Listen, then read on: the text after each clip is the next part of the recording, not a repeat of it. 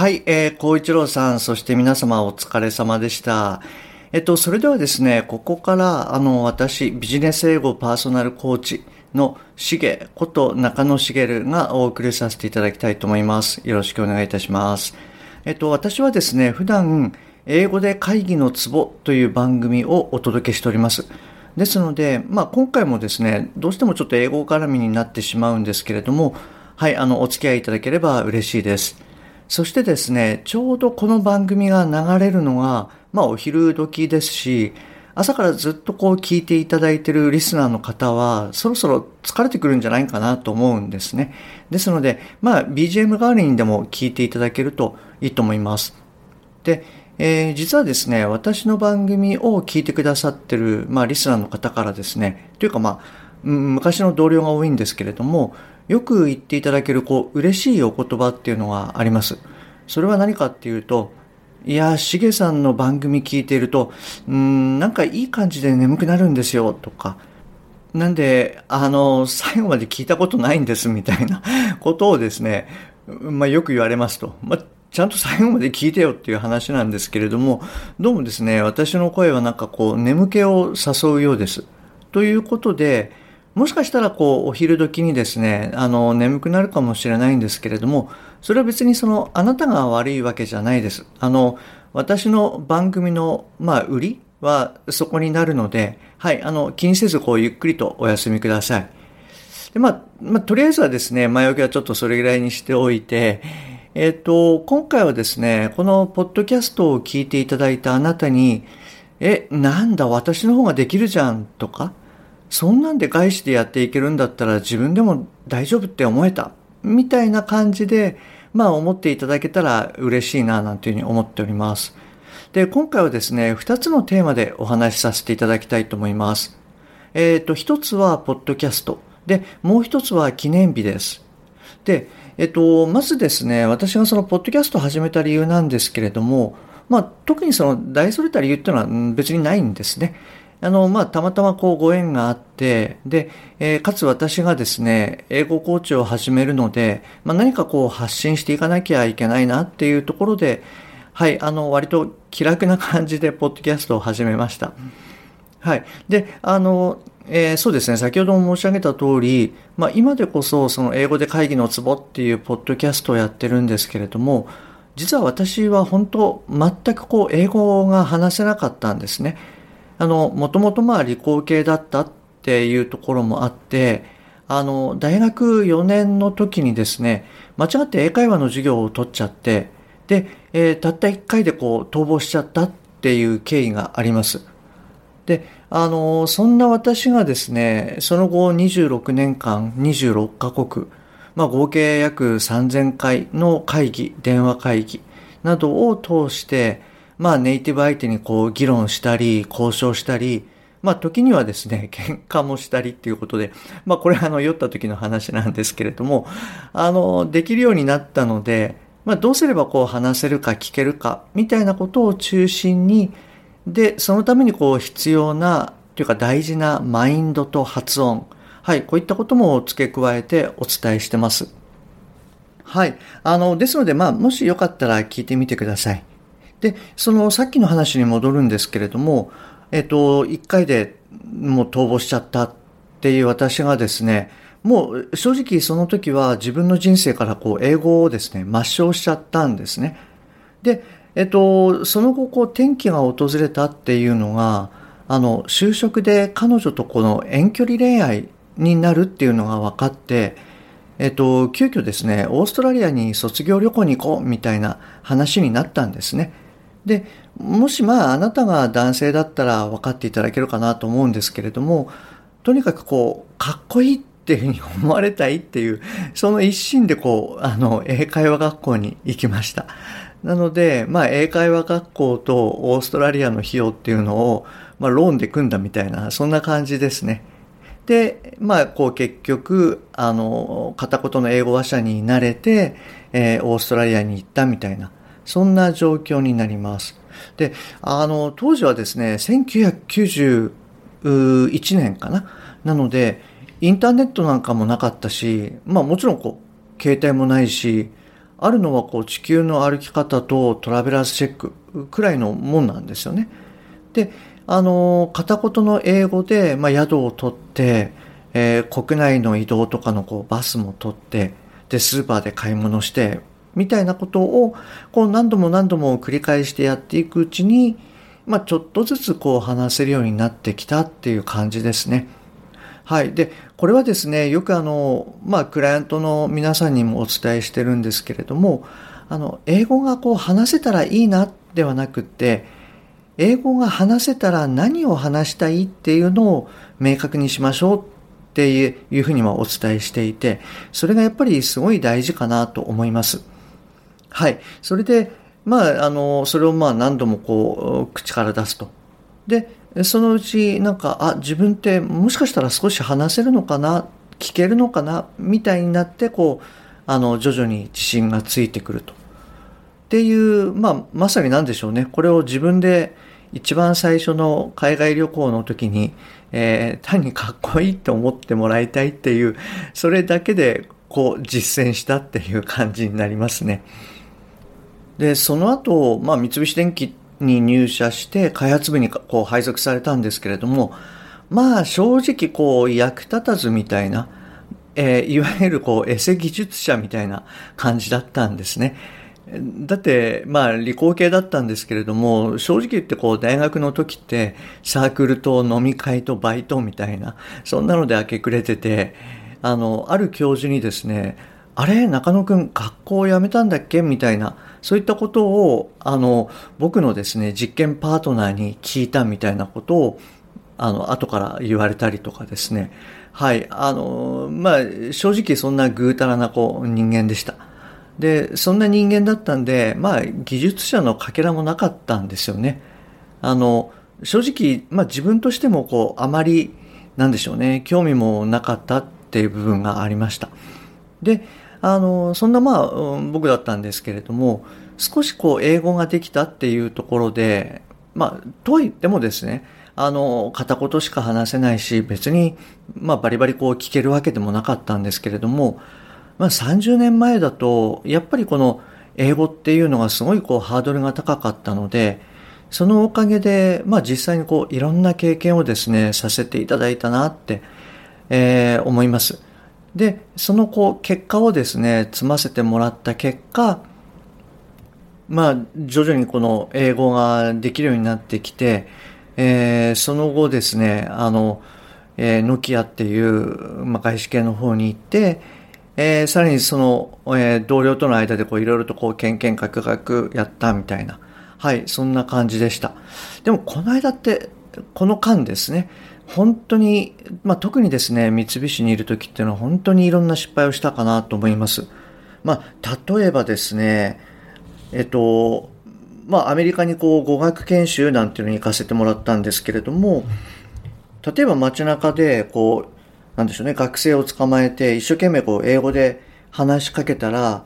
あの、あなたの英語わからないから日本語で話してみたいなことを言われたりとか、あとはもう本当にホームパーティーとかに呼ばれた時も、もう本当に単にですね、飲んで食べて、食べて飲んでみたいな。で、ネイティブが笑ったら即座に笑うみたいな、そんな状況でした。で、まあ、インドに行った時にはその、パートナーと、こう、なんでしょうね、こう契約というか、いろんな提案書をまとめなきゃいけなかったんだけれども、まあ、インド人の英語にこう圧倒されちゃって、全然まとめられなかったりとか、まあそういったこともあれば、あの、香港ではですね、えー、ラウンジでちょっと飲んでて寝ちゃって、南アフリカ行きのフライトをですね、もうこれ1日1本しかなかったんですけれども、まあフライトの5分前に起きて、で、なんとかこう乗せてくれみたいなことを言ったんだけれども、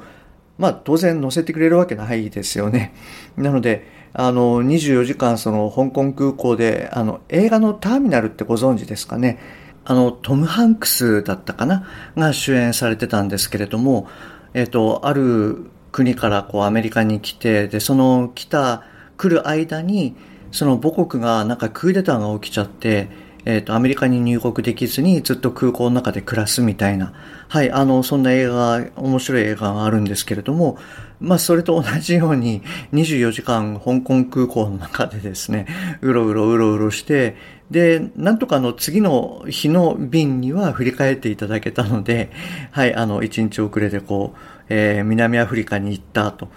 で、まあ、ちょっとこれは実は続きの話があって、あの、当然ながら南アフリカのあのお客さんには、あれなんでお前一日遅れたの？みたいなことを聞かれるわけですよね。で、その時に僕もあの英語でこういろいろ説明できる力がなかったので、もう事実を片言でこう話をしたと。そしたら、その、そんな、あの、素直に言うやつは見たことないと。普通はなんか家族がどうのとか、仕事がどうのとかで、まあ、休養が起きちゃって来れなかったみたいなことを言うのに、お前はなんかめちゃ素直で真面目なやつだな、みたいな。まあ多分それも僕の勘ですけどね。言ってることはあんまりよくわかってなかったんで。なので、まあそれで結局契約に結びついたなんていうあの、まあね、あ後にして思えば、まあ結構ラッキーだったではあるんですけれども、はい、あの、そんな感じでですね、本当にいろんな経験をしました。まあ、そういえば北京でパスポートなくしたりとかですね。はい、まあ、まあそうですね、あの、上げていったらこう、キリがないんで、これぐらいにしたいと思うんですけれども、で、あの、今、私はですね、55歳なんですが、50歳になった時に、その、ふと思ったんですね。このままこう仮に定年まで勤められたとして自分の人生この100%を生き切ったっていうふうに言えるのかなと。まあ、なんでしょうね。こう、なんか、毎日がこう、生きてるっていう、充実感がないし、もう人生なんか半分過ぎちゃったし、このままでいいのかみたいな、そういったものがこう、すごい出てきたんですね。で、特にまあ、なんといってもこう、子供にですね、生き生きした背中を見せたいっていう思いがすごく強くなってきて、で、50歳から2年くらいですかね、ずっとこう、すごいこう、悶々とした中で、まあ当時ノキアっていう会社に勤めてました。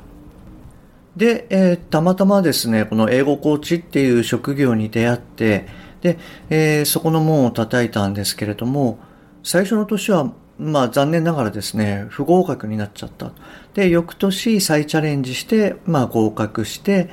えー、実際にこうノキアで働きながら、英語コーチっていうのを副業で始めました。で、あの、その時のこの私のチームメンバーの中にですね、ちょっとまあ英語嫌いというか、まあアレルギーに近い女性がいたんですけれども、その彼女に少しこうコーチングを行ったところ、その、えっ、ー、と、英語嫌いっていうか、まあ、アレルギー、これが大きく減ってですね、あの、その彼女がですね、自分の可能性をもっと広げてみたいっていうふうに言って、会社を実は辞めて海外に行かれたんですね。はい。で、あの、実はこの時って、僕はもうすでに彼女に、あの、ノキアを辞めて独立するよみたいな話は伝えていたんですけれども、で、いざこう蓋を開けてみたら、私が辞める前に彼女が先に辞めていったと。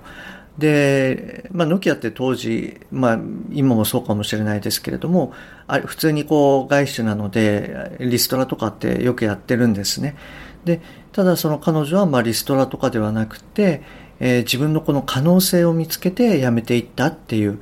はい、そういうことがありました。で、その時にですね、まあ、なんでしょうね、この一人の人生に対して、なんか自分が直接的に役に立てたんだっていう気持ちがすごい強くなって、あの、もう一応基本的にはもうやめようとは思ってたんですけれども、あ、あの、ノキアをですね。あの、もうこれはやっぱり英語コーチ一本でもっとこういった方に、あの、貢献したいなっていう気持ちがまさに強くなって、はい、あの、独立するっていうことになりました。で、えっ、ー、と、ちょっと話がすごい長くなっちゃったんですが、あの、元に戻るんですけれども、まあそういったことをですね、あの、もし私のこのポッドキャストを聞いて、そういうふうにですね、少しでもこのご自身の可能性であったりとか、はい、あの、やればできるんだとか、うん、自分自身にこの自信が持てたとか、えー、こう、なんでしょうね、生き生きとこう、生きられるようになったみたいな、はい、そういったことを言っていただける方が、こう、一人でも増えてくれたらいいなと思って、あの、ポッドキャストを、まあ、始めることにしました。多分、2020年の9月から始めているので、まあ、ちょうど、え、2020年ですね。なので、ちょうど丸3年くらいですかね。はい、なんか、あの、途中ちょっと忙しくてアップできなかったりとかもあったんですけれども、あの、なんとか、まあ、頑張って、えー、続けております。で、そうですね、あの、結構長くなっちゃったんですけれども、あの、どうです？なんか、あの、いい感じでこう、少し眠気を、あの、催してきました？はい。あの、はい、あの、何よりです。はい。で、まあ、ちょっとそんなこと言いつつまで一応続けるわけなんですけれども、で、あの、結構聞いていただいた方からですね、あの、嬉しいお言葉をいただいているので、その一部をシェアさせてください。はい、えー、いつも楽しくポッドキャストを聞いています。これまで勉強した中で一番実践的で、本当に役立っています。これからもよろしくお願いします。えー、まさにこういうレッスンを望んでいました。これからも楽しみながら頑張ります。よろしくお願いします。えポッドキャストをいつも楽しく聞いています。特にスピーキングウィークの時、時間をとってリスナーの発話を促したり、2回文章を読んだり、細かく解説していただいたりと、とても丁寧に配信されていますね。これからも頑張ってください。えー、現在無職ですが、ただ英語を習うのではなく、コンテンツ自体が人生を応援してくれているような気がして、とても心地よく感じています。はい。あの、こういった言葉をですね、あの、いただいています。あの、本当ありがたいですね。あの、うん冒頭にお伝えしたように、特に、あの、なんでしょうね。こう、確固たる思いとかそういうものがあって始めたわけじゃないんですけれども、えー、まあ、英語コーチとして何か発信していかなきゃいけないとか、せっかくだったら誰かの役に立ったら嬉しいなとか、あとは、まあ子供にも残せたらいいなじゃないですけれども、ちょっとそんなことを、まあもろもろのことを考えながら始めました。結構ですね、ポッドキャストって、あの動画と違って、編集とかがそんなにしなくて済むんですよね。で、場所も特に選ばないし、背景とかもまあ楽ですし。ですので、もしこれをきあの聞かれてるあなたがですね、ポッドキャスト始めたいとか思われたら、割とこう、まあ簡単にパッとやってみるのもいいんじゃないかななんて思います。はい。はい。で、あとはですね、もう一つちょっとこの記念日っていうことで、あの、シェアさせていただきたいんですけれども、えそうですね。私にとっての一番大事な記念日っていうのは、9月の12日になります。ですので、まあちょっとこの、えっ、ー、と、番組がですね、配信される頃にはもう、あの、過ぎてしまってるんですけれども、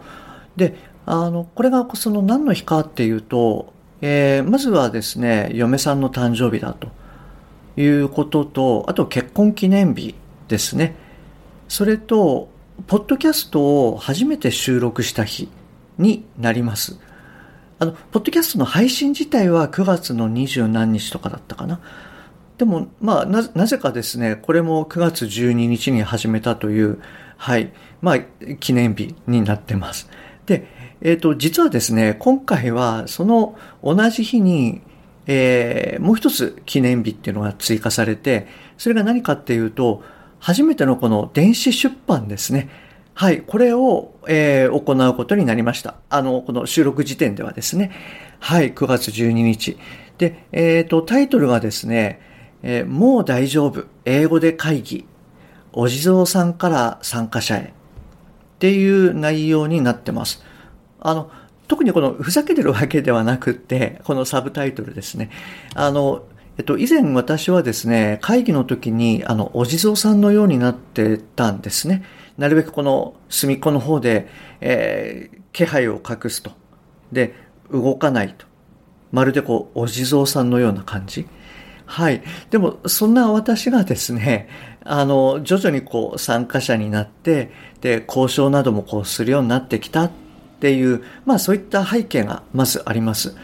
で、あの、まあそういったところがあるので、もし今、えー、お地蔵さんになってるなって思ってるあなたもですね、まずは参加者になって、そして、えー、リードするとか、交渉するっていうようなことをこう実現していただければ嬉しいなと思って、えー、最終的にこの名前に決めました。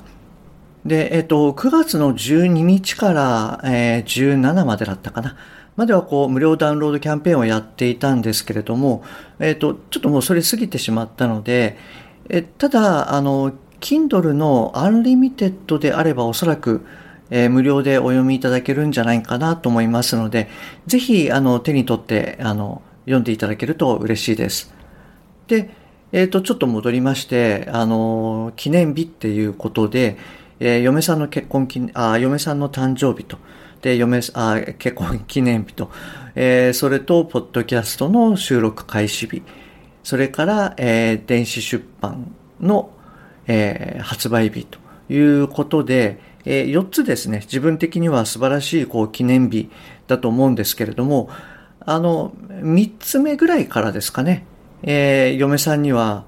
あの、何でも一緒にしたらいいもんちゃうみたいなことをちょっと言われてまして、まあ、今回もですね、それ言って、あの、やっぱり同じような感じでちょっと言われちゃったんですが、まあ、記念日ってなるべくね、一つにしておいた方が忘れなくて済みますし、ということで、まあ、それが結婚記念日を9月12にした理由でもあるんですけれども、はい。まあね、めでたいことはちょっと、あの、固めて、ドカーンとめでか、あめでかくじゃない、めでたく、えー、いけたらいいな、なんていうふうにちょっと思っております。